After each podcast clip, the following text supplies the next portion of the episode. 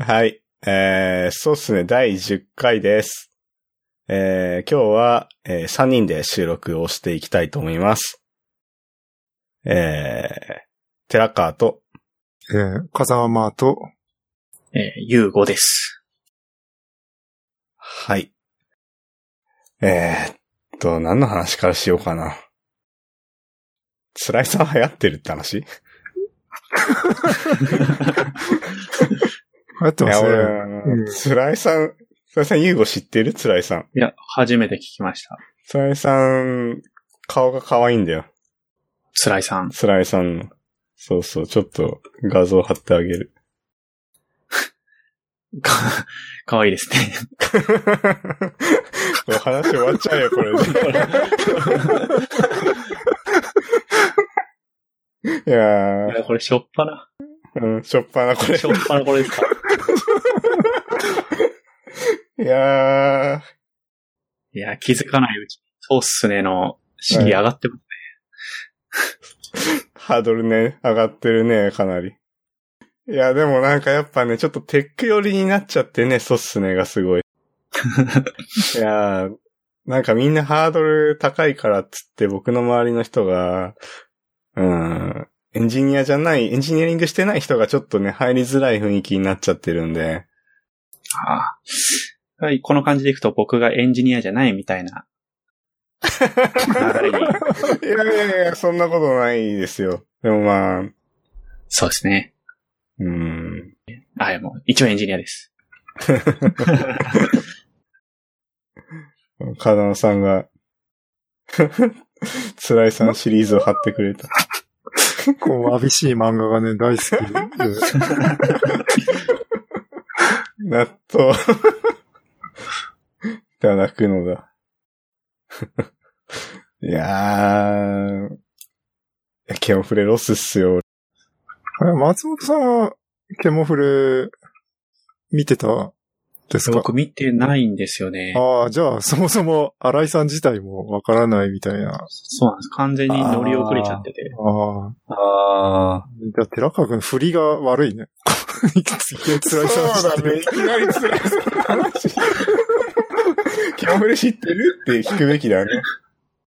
うんいや、まあでもキャラクターは大体知ってるっていうのと、いやみ見てないんでしょ？見てないですね。で、すごいね。見てないの。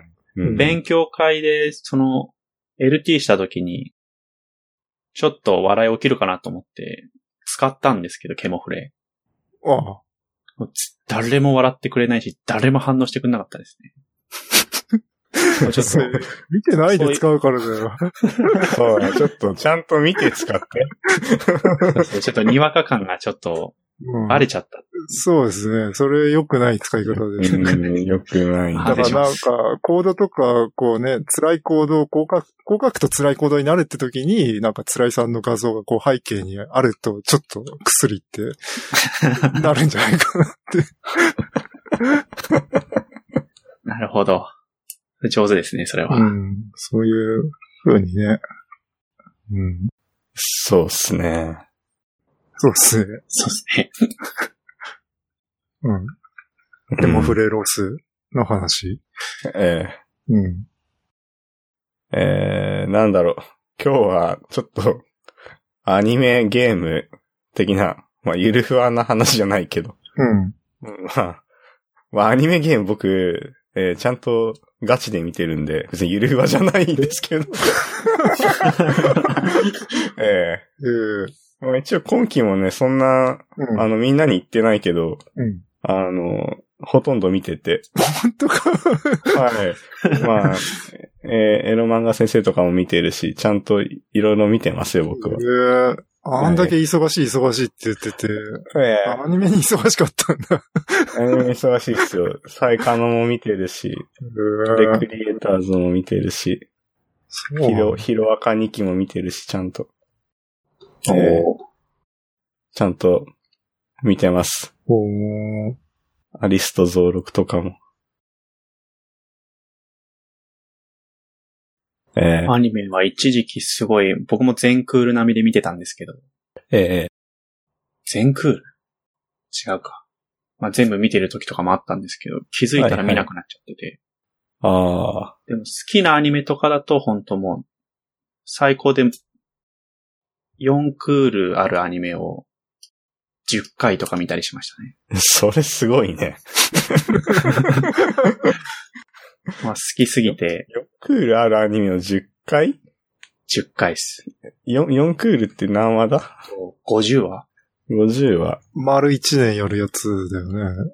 そうですね。ああ。じゃあ、50かける10。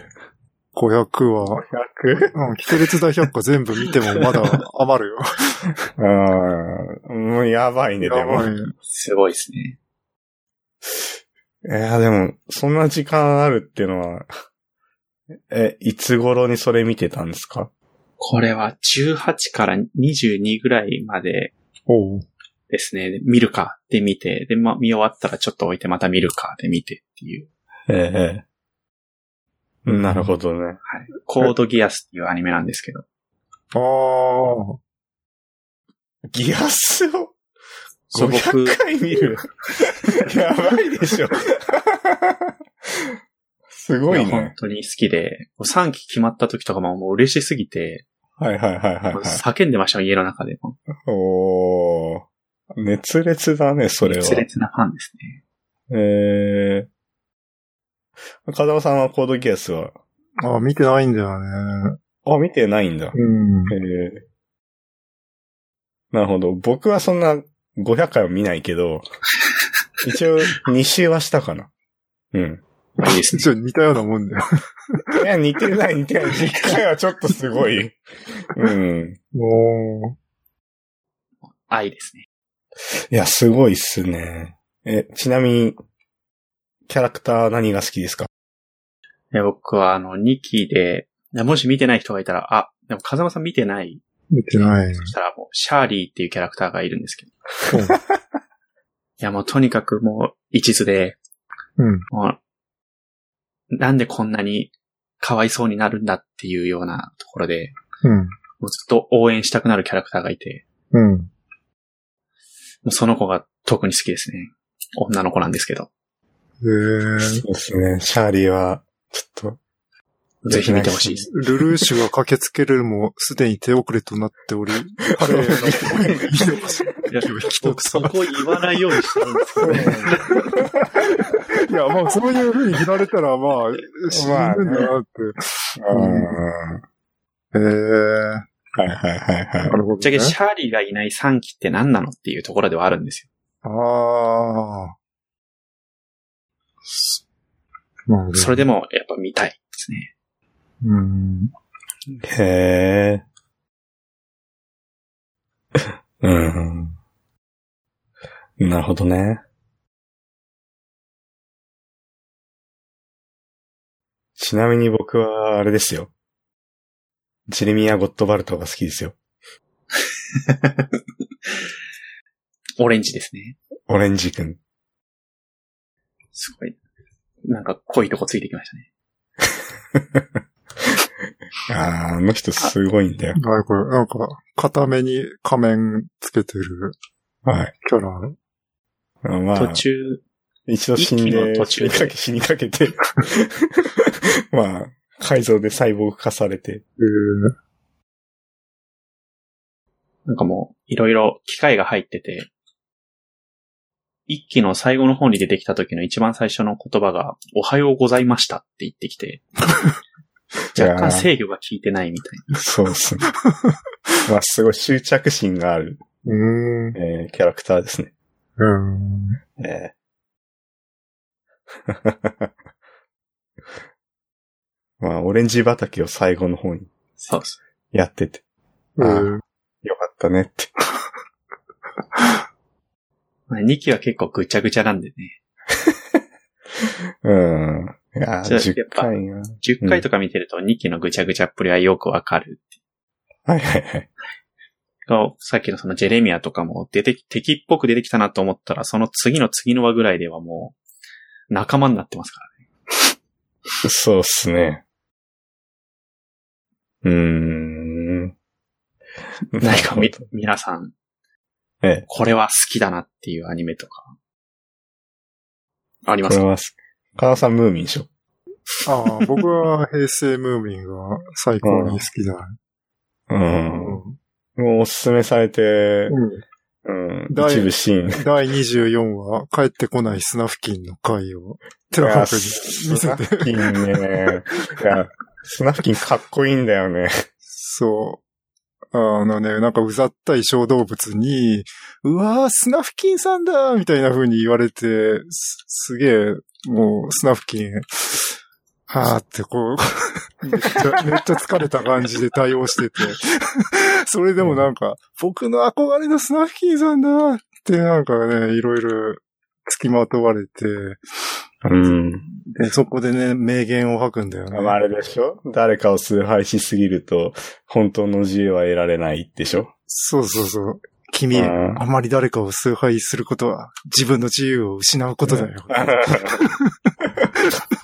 っこいいかっこいいっていうかさ、なんかさ、アニメでそんな説明的なセリフ吐かないじゃない。うん。でもそれができるのがすげえなって。うん。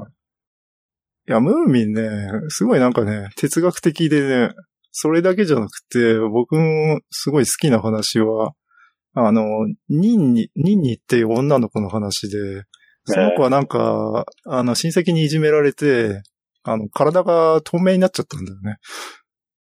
透明になった女の子を、あの、ムーミンママに直してもらおうと、そのムーミン家に、あの、連れてこられて、その姿を取り戻していくっていう回があって、すごいよね。もう前提が、その、いじめられて透明になってるっていう女の子。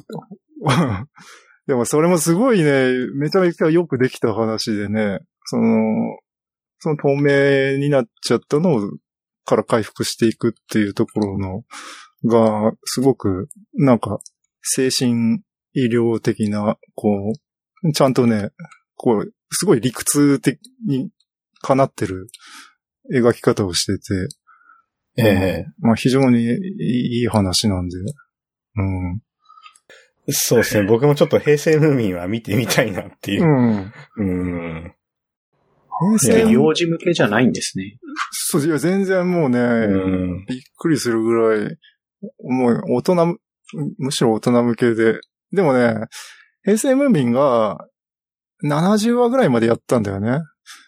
だから、1、2、3、4、5クールぐらいやって、で、その後、なんか制作スタジオが変わって、なんかムーミンの冒険日記みたいなタイトルになって変わったら、そしたら完全に子供向けになってて、もうひどい、ひどいことになってて。あ なんかそんなさっきかっこいいセリフ言ったスナフキンとかも、なんかムーミンたちと一緒に子供みたいに遊び回るみたいな、あ ひどい、完全にダサくになってて、あまあなんかいろいろ大人の事情があったんだと思うけど、はいはい。うん。大人の事情ね。うん、うん。いや、僕が好きなアニメがね、うん、まあ大人の事情で打ち切りになっちゃったアニメでね。ほう。その、なんか、バトルプログラマー知らせっていうね、ああのアニメであ。!BPS。あ、知ってる。ああ、前説明してもらって。あー、そっか、話したっけ、一回。ん？まっちゃん知ってる？いや、これは知らないですね。あ知らないっす。これあのね、その天才ハッカーの話で、まあ、ハッカーが、まあいろんな、こう、問題的なことが起きているところで、まあ、いろいろ解決したりするんだけど、なんだろうな。まあいろんな名言が生まれてるんですよね。まあ、例えば、見なかったことにしようとか。あいや、ほんとね、かっこいいんだよね。なんかあと、風間さんが好きな片手キーボード的なね、あ。やつも、まあ、そんなになんかエルゴドックスよりじゃないんだけど、うん。うん。いや、この時代にこれやるかみたいな。やつとかあったりね。ちょっと早すぎたっていう感じがあって。そうですね。ちょっとテック寄りな話に、ええ寄 り戻しが、いやいやいやまあなんだろうな。まあ BPS って略すとさ、うん。まあ、テック的な人だとさ、なんか bit per second みたいなさ、そうですね。通信速度ですね。通信速度の話とかになってたまあなんか、あのーね、別にバトルプログラマー知らせっていうう、ん。うん、略じゃなくて、まあね、デデータをこうんう、。扱って、どうこうするみたいなうん。感じにね。ちょっとそんな話になりそうだったんで。えーね、通信速度といえば、あれですかね。まっちゃんが、お、ニューロ、ついに、ついに、ついに、前の私の回線、最低速度250で、バトル、プログラマー知らせることだいや、個人のプラが。を叩き出したところから、ニューロ光を入れて、400、無線で400ぐらい出るようになりましたね。すごいね。400M? 400M、400M バトルプログラマー。K じゃないんだね。K じゃないです。K じゃない。すごいね。さっき計算してみたらだいたい1600倍ぐらいみたいですけどね。それでもう、世界違うでしょいや、もう全然違いますね。なんか、前に僕は、まあ今、今っていうか、まあずっと React Native の開発してるんですけど、 Android のシミュレーターじゃないな、 Android の開発環境を落とそうとして、3ギガぐらいあるんですかね、ファ、容量で。1日終わらなくて、ああ、俺今日 Android 確認したかったのにできないなと思いながら 寝たとか、やっぱ普通にあったんで、はいはいはもう今だったらすぐ落としてこれますもんね。い。いいっすね。あとみんな感覚ないと思うんですけど、僕にとって Hulu はもう画質が汚くて止まるものだったっていう。なるほどね。今はもう綺麗だし止まんないし、最高です。回線早いわ、もう本当最高です。そうっすね。風間さんちはそんなにああ、僕困ってない普。通の光で、まええあ、早ければ100メガ BPS ぐらい。えまあ、理論値では。え、ええ。なんだろうね、早いのってあれだね。なんか、スチームでゲームダウンロードすると、あの、10メガバイト P、パーセックとか出てて、あ、早いな。結構理論値ギリギリまでダウンロードしてるなって。ええあれはなんか、 Steam のサーバーが優秀なんですかね。なんか、あ確かに。あ、どうなんすかね。うん。まあでもなんか100メガ BPS も出れば、なんか別にそれ以上そんなに望まないんだけど、ええ君たち二人がそんなに NURO にして 何がしたいんだって。うんそこは今はもうう NURO 以外のまともな選択肢が用意されてないんですよね。うん。もそう普通の光を契約しようものなら、ドコモ光、ソフトバンク光、au 光、あキャリアが絡んできちゃって、あ。うん。そしたら、なんかもう格安シムとかにもしたいし、キキャリアに縛られたくないなと思ったので、うん。うん。まあ早いし NURO でしょうという。なるほど。値段もそんな変わんないんだよね。変わんないですね。うん。しかも今、あの、会員増やそうとして、工事費かからない、まあ実質実質無料なんですけど、うん。そのドコモ光とかのそのキャリア系は、そのキャリアを使ってないと工事費取られちゃうんですよね。ああ。あそそれは切ないので、やっぱ NURO が一番いいと思います、今は。うん。うんうん。なんで日本はこんなに技術的後進国なのに、つ 通信回線だけはこう、世界の中でもとりわけエリートなのかな。だってアメリカとかこんな早くないよね。うん。めちゃめちゃ世界最速ですからね。恵まれてると思うんだけどね、回線だけは。なのにみんなあれでしょ？インターネットエクスプローラー使ってんでしょ？こんな回線が早いのに。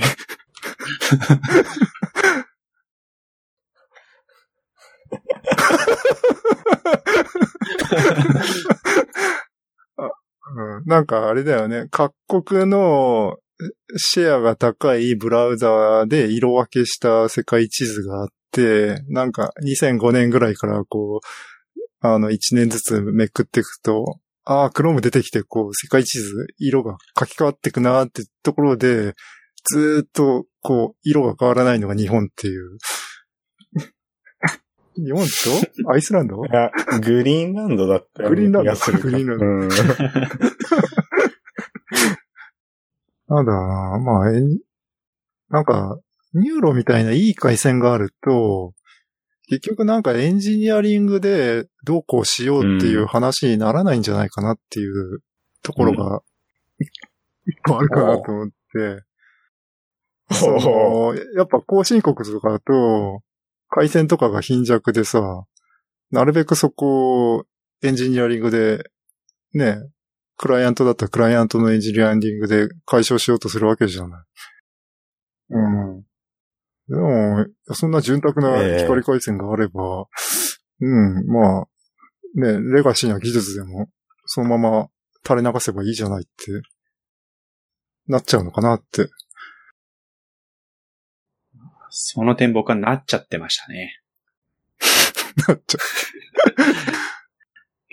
結構画像圧縮とか、最近はちゃんと考えてるんですけど、う。うん。もう前までとかはもう重たい画像でもガンガン上げてて、ああ、今時の回線早いから大丈夫、大丈夫って言ってそうっすね。でいざ自分が使う側になった時に、おっそうみたいな感じになってそこで気づき始めるみたいああ。なるほど。いや、でも、なんかそうだな。まあ、インフラがこう、整ってる国っていうか、なんかその、別に、まあ、自宅、もちろんいい環境であることは大事なんだけど、多分その、日本自体のそのエンジニアがどんどん成長していくためにはもっと、まあ、例えば無料 Wi-Fi を充実させるとか、なんかそういう方向に行かないと国的には、うん、いいエンジニア生まれていかないんじゃないって思うけどね。なんか例えば、うん。なんだっけ、ちょっと前に話聞いたんだと、あの、スカイプが生まれた国ってどこだったっけ？えーっと、エストニアか。そう、エストニアとかだと、まあ、あの、2001年時点で確か、もうほぼ公共の Wi-Fi っていうのが設置されてて、うん。まあ、航おーうん航空もちろん、まあ、空港、空港、電車で、バス停とかも、もちろん、その辺はもう、あの、対応できてますとか。いや、でも、多分、うん結構いろんなところでもう、それってできてんじゃないって思ってて。うん。日本、あうん、ちゃんと頑張ればいいのにって。まあちょっと他人事になっちゃうけど。あ。あニ NURO が整ってるからこそできるエンジニアリングって、なんすかね。ないのかねなんだろう、その回線、早い回線を活かして。うん。生かして、なんか不法行為しかよくないね思いつかないね。いや、よくないでしょ、それは。あうん。あ、なんすかね。あんまり思いつかないね。うん。うん。あ、今ちょっと調べてみたんだけどさ、ちょっと2014年の記事だから、ちょっと古いけど、あの、台湾、オーストラリア、フランス、中国のマカオ、えー、香港、フィンランド、アメリカのニューヨーク、イスラエルのテルアビブ、イタリア、フィレンツェとか、まあ、その辺も無料 Wi-Fi 対応してる。やっぱすごい、ああ。うん。人が集まるところっていうか、な、なんだろう、エンジニアが集まりそうなところはもうやっぱ、うん。こういうことやってんだなって。いや、東京やるべきだろって。お思うけどなああ、うんそうっすね。その無料 Wi-Fi ってもう、パスとかなしでずっと繋いでられ場所によるんですかね？って結構変わってくるみたいですね。今調べてる感じだと。うん。あ、でも、例えばフランスのパリだと、パリス Wi-Fi っていうのを提供してるっぽくて、まあ、国でそういう Wi-Fi を提供してるっていう。国じゃないか。都市か。うん。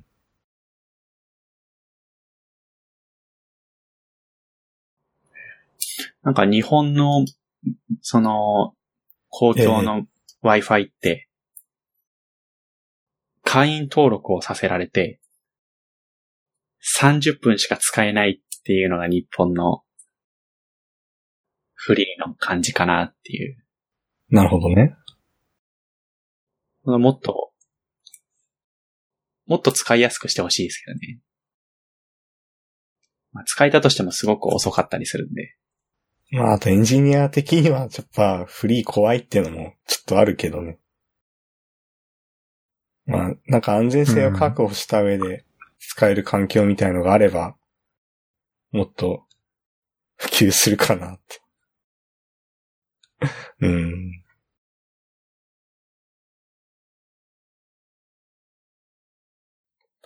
いやー、何の話？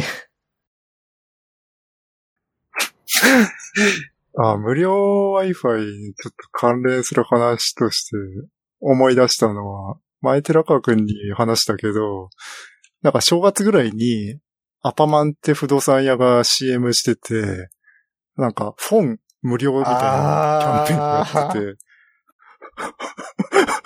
あルーターだよね。フォンだよ、フォン。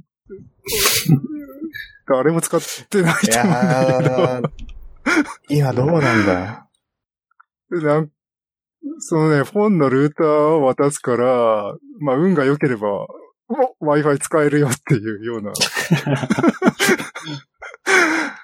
多分借りる人は、そんなフォンの仕組みとか知らないからさ、そんなさ、なんか、すごい気前のいい人が Wi-Fi 開放しないと、そんなただ乗りできなういかーん。らね。そうっすね。うん。だから、アパマンが紹介する物件に、ここならフォンうん。使えるかもみたいな感じでやって、大丈夫なのこれって思う。それを売りにして、大丈夫なの？あーやってますね。ああ、本当だ。アパマンショップでお部屋を借りると、フォン Wi-Fi スポットが無料で利用可能。利用可能でもな、提供されてるとは限らないから。確かにそうだね。これ、炎上しないんですかね、これ。そう僕これ絶対やばいだろうって思ったんだけど、今どうなってるどうだろうね、これ。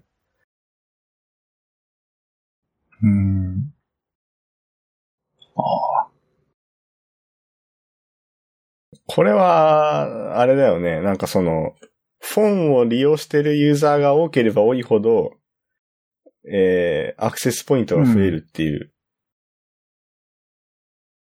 まあ、そうだね。どういうエコシステムになってるかわかんないけど、前調べたときは、なんか、本の本国？本国っていうか、ちゃんとやってる国だと、なんか、有料プランとかあって、その、回線を提供してる人は、なんか、お金が、こう、フィードバックもらえる、みたいな、ような仕組みになってんだけど、日本ではそれは、なんか、規約的にできないから、もう完全にだから、回線提供する人は、こう、あのー完全に、こう、行為でやるしかなくて。うんうんうん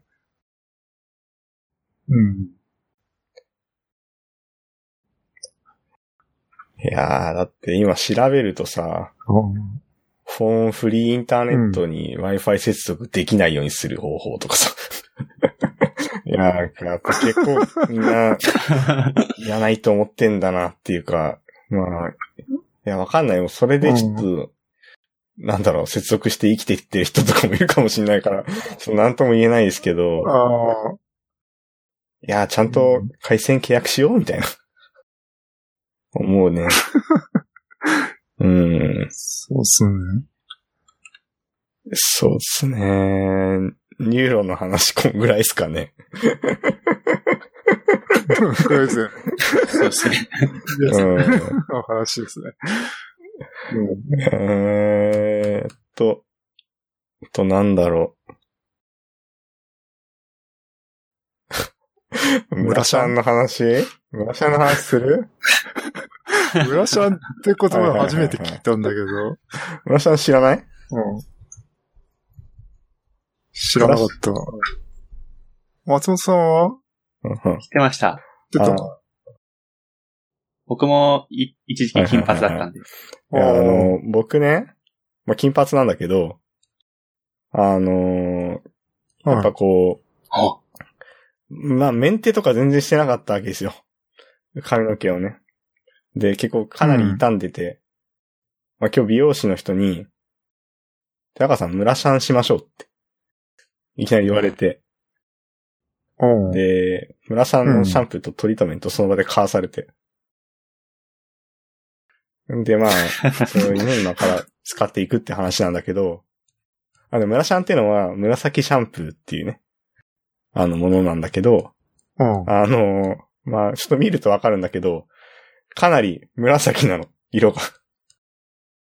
で、はいはいはい。まあ、多分それを使って、あの、シャンプーしたりトリートメントしたりすると、あの、色が持続するんだよね、多分。その、まあ、うん。金髪とか、あ金髪だとちょっと、あの、黄色がかったところが、あ若干その、白っぽくなるっていう、風に、美容師さんには言われたんだけど、うん。まあなんか、それで、まあ、僕もね、あの、やっぱ、生え際とかが黒くなっていくじゃん。で黒くなっていくと、その、追いブリーチするじゃん。うん で追いブリーチすると、追いブリーチその、根っこが金髪になるけど、あのちょっとね、色が、もともと黒いから、あの、ちょっと黄色くなっちゃうんだよね。追いブリーチしても。あの、毛先とちょっと違う色になっちゃうわけ。うん、だから、はい。ちゃんとその辺をシャンプーして、ちょっとどんどん色素を 抜いていって、抜きはしないか。あの、ちゃんと色を白っぽく保つっていうか。ちょっとちゃんとした金髪に保つみたいな。そうや、なんか僕が読んだ解説だと、なんかほっとくと、き、そうだね。黄ばんできちゃうだっけ、うん、色が、あのえ、え。黄色っぽくなって、なんかパッとしない色になってっちゃうのを、そこに紫を入れると、その、紫と黄色ってその色相的に反対だから、ええ。えその補色効果で、なんか黄色が目立たなくなるっていうような、あのーはいはいはいはい。理屈らしい。ええなんかね、うん。ええまあだから、ちゃんとメンテしろよっていう話っすね。えメンテですね。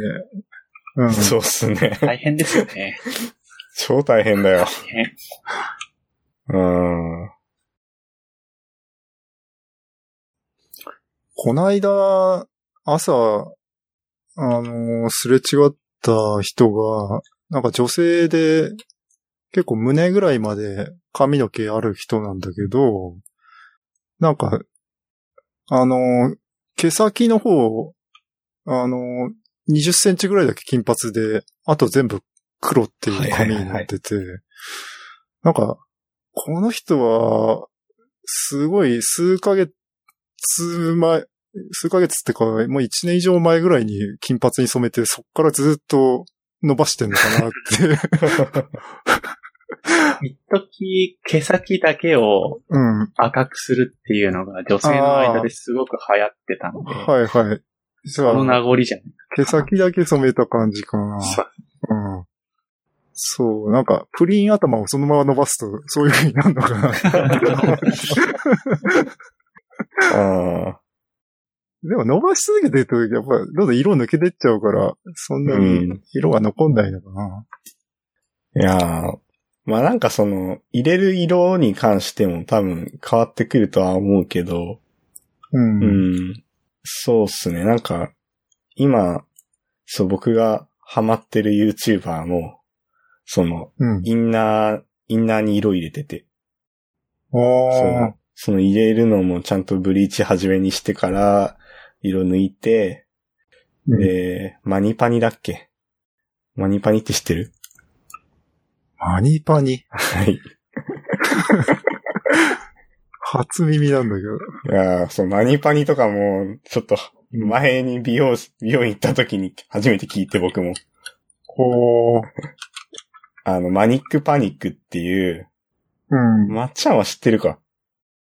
いや、これ僕は初めて見た。マニックパニックで検索するとわかるんだけど、あー原色とりどり原色のカラーを を入れるための、えー、まあ、一応その、ヘア剤なんだけど、でまあ、これやると、まあ、美容、美容師、美容院の人曰くは、なんかその、もう、まあ、もうこれ一回やっちゃうと、えっと、次、ちょっと楽し、楽しめないとか言ってたけど、まあ、色抜けたら他の色も試せるみたいな感じで、まあ言ってて、で、完全に絵の具みたいな。うん、そうそう。で、なんか、使い方も面白くて、その、僕の見てる YouTuber の人だと、その、赤色と青色を混ぜて、紫にして。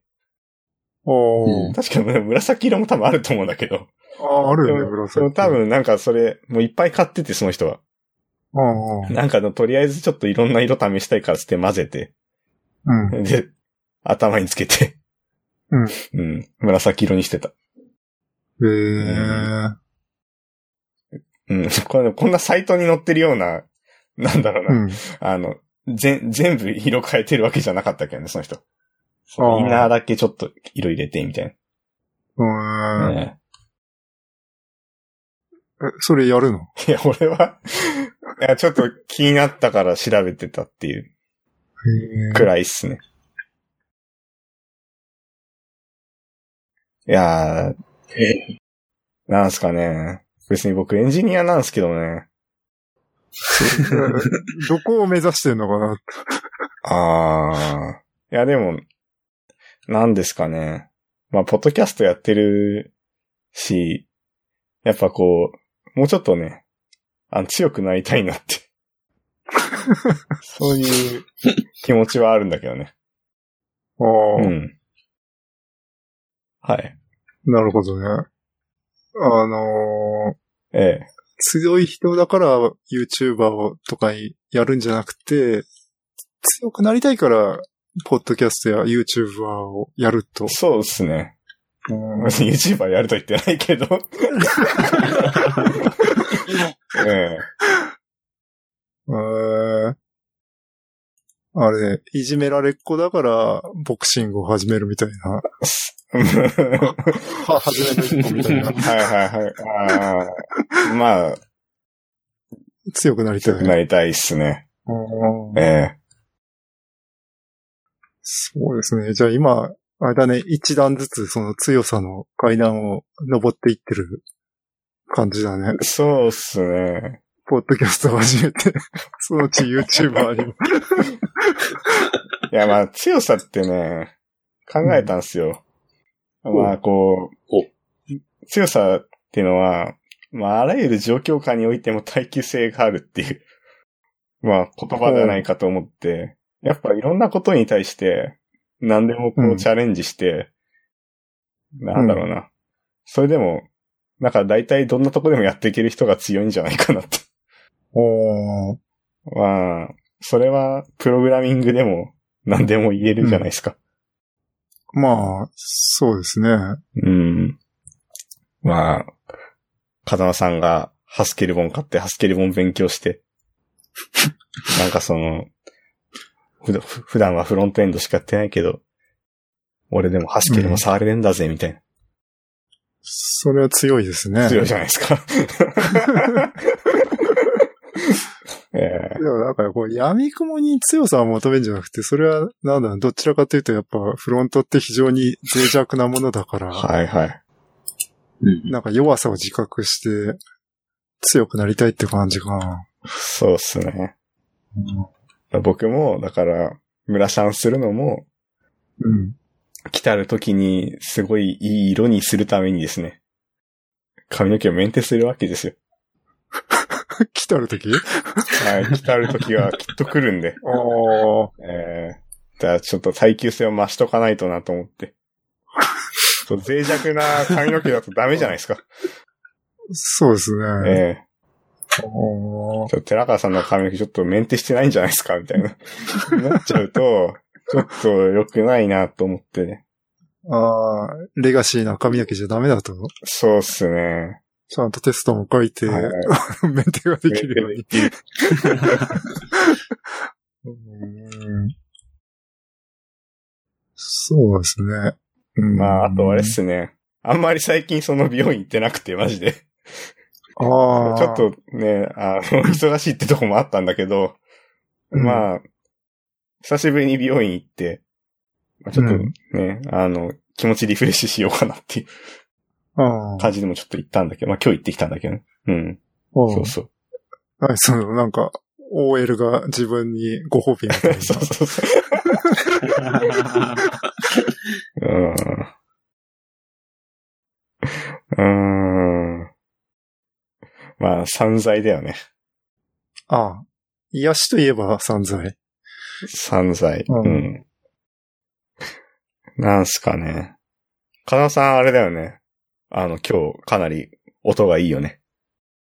あ、そうだね。あのー僕のマイクちょっと、インプットが弱かったんで、アンプを買いました。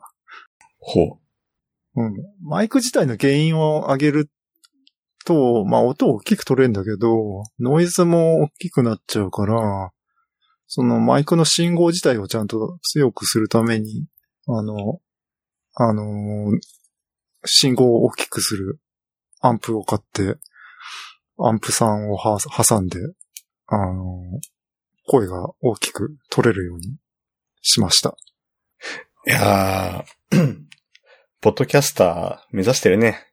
すごい。そうだね。いろいろ散財したね。そうっすね。すごい。なんかヘッドホンもつけててちょっと耳が痛くなっちゃったから、なんか海外のポッドキャスターがおすすめしてるヘッドホンを見て、あの、それ見て即ポチって買いましたね。いやー、快適にできてうんだいぶ快適になった。うん、いいっすね。いやー、そうっすね。そう、散財、僕もしていきたいな。あ、もう買ったんじゃないの？なんか。ああ、そうっすね。あの、オフライン機材を買いましたね。オフライン機材。ええ、オフラインするための、オフラインでポッドキャストを収録するための、ええ、あの、レコーダーをあ買いましたね。レコーダーっていうのは、レコーディングするだけ、マイクとかは別なのえー、っとですね、マイクとか別だね。ううんん。そうそうそうそうそう。いや、多分これからね、あの、そんなマイク持ってないとか、そういう人とももしかしたら、えー、オフラインでパッとやる可能性が 出てくるかなって、ちょっと思って。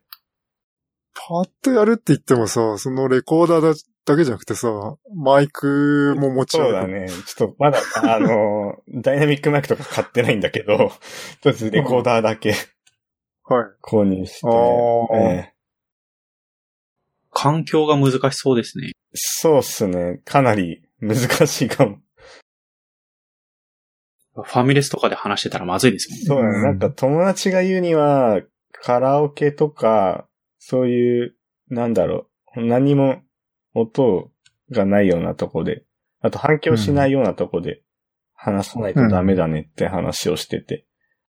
まあちょっと場所借りて、うん、やるかもしれないですね。いやー、ハンディレコーダーもし、う ん買うとはちょっと思ってなかった。ええいや、しかもあれですね。3人以上で撮れるやつなんで。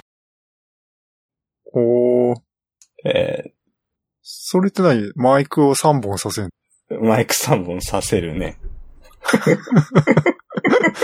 えマイク、ってマイク4本させた気がする、俺のやつ。これいける。はい。マイクも4本持ち歩かなきゃいけないんでしょ？そうっすね。すごいね。すいや、もうやる気が違いますね、それは。そうっすね。だってそれゲストの方がさ、ちょっと引くよね。じゃあちょっと収録しましょうかって言ってさ、こう、カバンからさ、ゴトってこう、レコーダーとマイクが出てくるんでしょ？そうっすね。ああ。いや、でもちょっと失礼かなと思って iPhone とかで撮るの。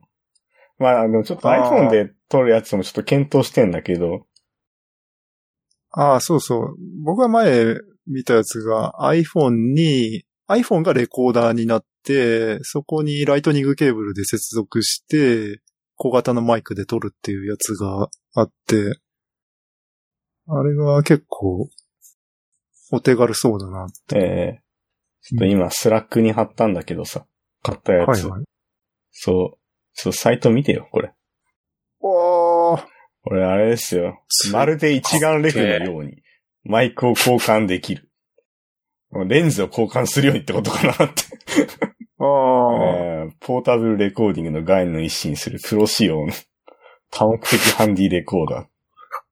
プロ仕様はい。ああ。すごいね。すごい妥協してないね。いや久しぶりにちょっと散財したわ。あこれすごいですね。ああ。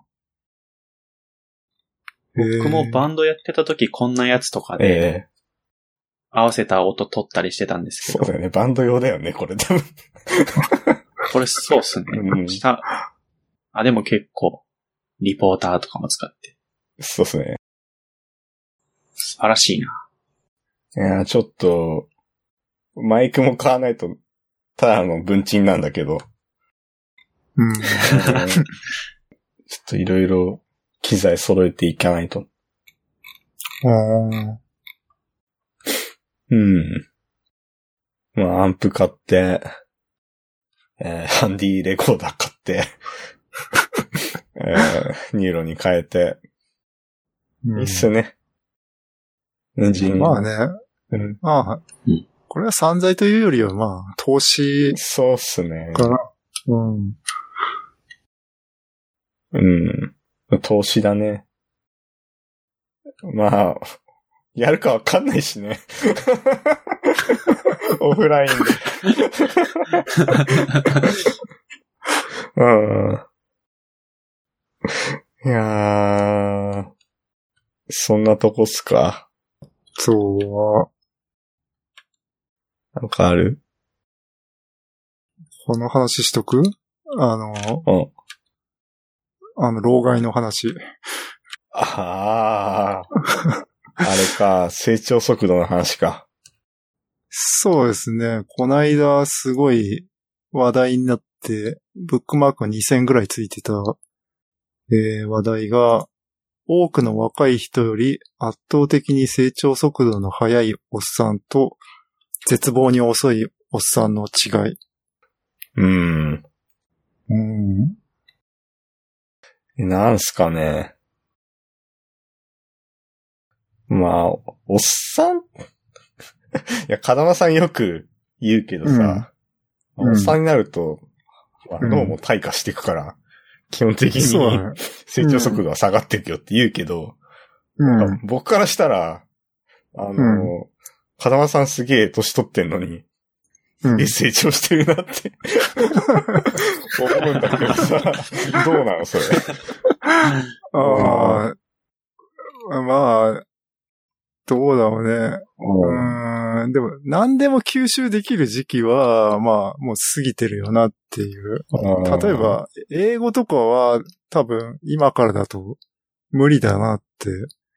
まあ、はいせいぜい読めるぐらいで、こう話すのは、まあ無理なんじゃないかなって。えどうだな。まあ、やる気次第ー、なのかもね。ね。いや、だから、うん風間さんってすごい、こう、なんだろう、勉強する技術に対しても、これ本当やっていいかってすごい考えて、なんかその、なんだろう、今ふ、普段はフロントエンドしてるけど、その、ハスケでやるとかも、そのすげえ慎重に選んでやってんなってすごい思うんだけど、こう、うん。いや、でもそこを選ぶポイントは的確なんで、そこは多分経験なのかなとはちょっと思ってて。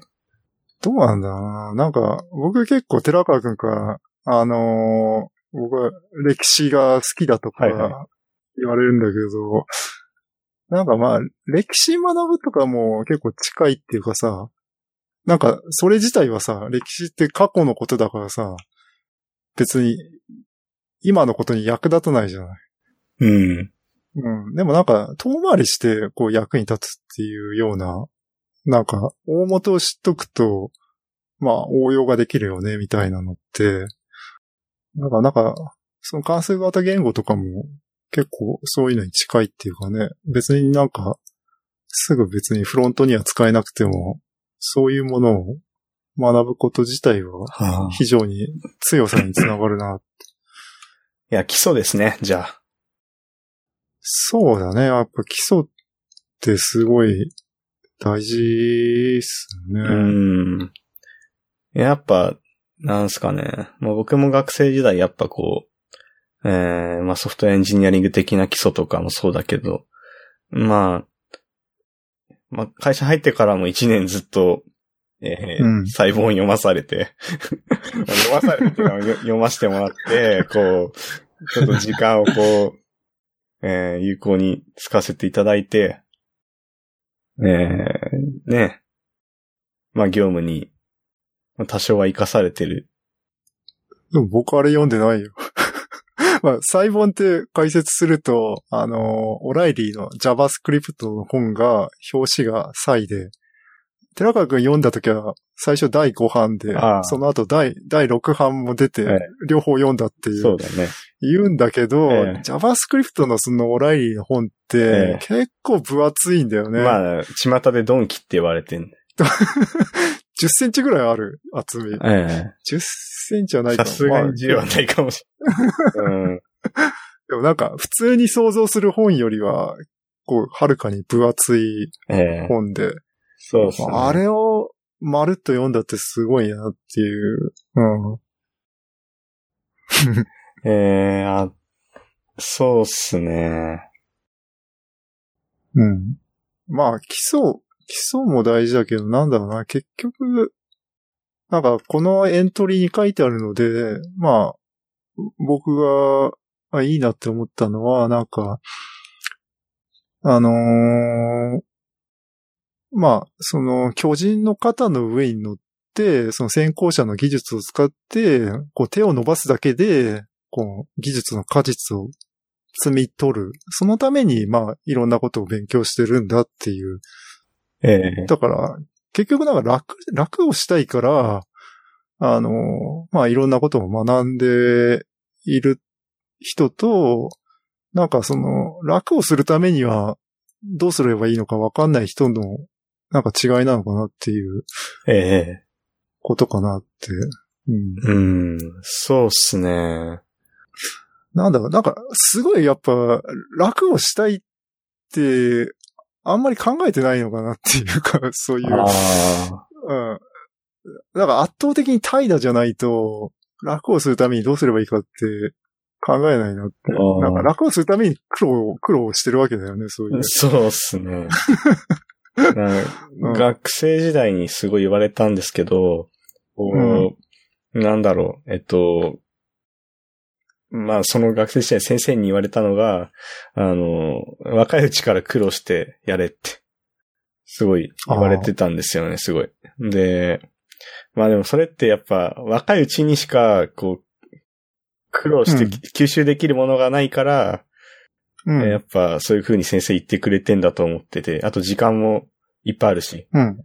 うん。ただやっぱこう、えーエンジニアしながら、やっぱ仕事しながら、新しいことを学ぼうっていうのは結構体力がいることだから、うん。まあ、あと、さらにこう家族がいる人とかだと、うんえー自分に避ける時間もやっぱ少ないし、うん。そういう風になっていくと、まあ、うんこう、あれですね、この記事で言うと、巨人の肩の上によじ登るだけの気力も体力もないっていう状態に。なっちゃうから、うん。うんそうっすね。やっぱ、積み重ねが大事だなっていう。ああ。えーまあなんか、その小さいとこからでもいいから、もう一つ一つ、そう、まあ、僕らみたいなとこで言うと、まあ、毎日何かしら勉強して、コミットして、GitHub にプッシュしてとか、積み重ねがどっかで生きてくんじゃないですかねっていう。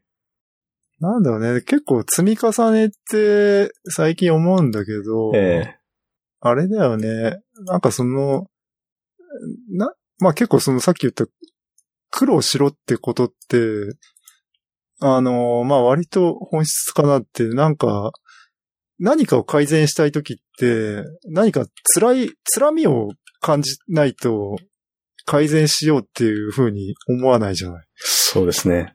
で、なんかそもそもだから何かを運用したりして辛みを感じたことがないと、そういう、あの、何かを改善したり、いい技術を使おうとしたりっていう風に、なんか行動が向かないのかなっていううん。そうですね。感じがしますね。うん。うん。そうですね。やっぱ、そこはそうですね。だから好きなことだけやってきて生きてる人とは、やっぱすごい違いが出るだろうなっていうか。え、いいじゃん、好きなことだけやって生きていく。まあ、ちょっと、何の言葉かちょっとまあ、あんま言わないでおくけど、まあそうですね。いや、そういう、まあもちろんそれも素敵なことなんだけど、あ、でもまあ好きなことだけやって生きていくには、それやってみたらやっぱりどっか辛みが出てくるんだよね。あそうですね。それをだからやっぱどうにかして、え次やるときは改善したいって思うって。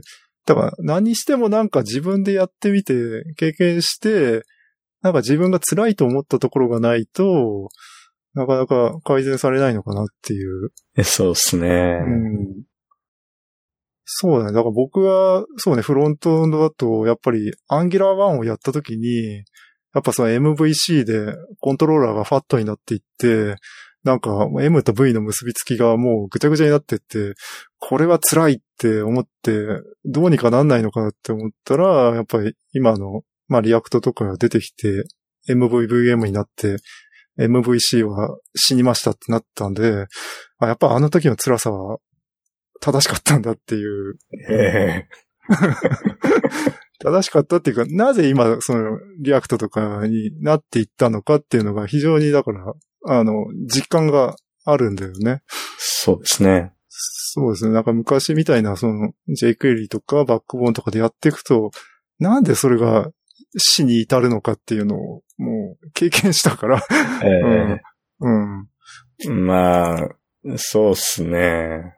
うん。まあ、死に至る、まあ、でちょっと、まあちょっと、まあ確かに、そう、原始的負債になり得るのかっていうところの話ですけど、うん。まあまあ、もちろんその、フレームワークとかもそうかもしれないけど、僕は、サービス愛かなっていうのは多少思ってて。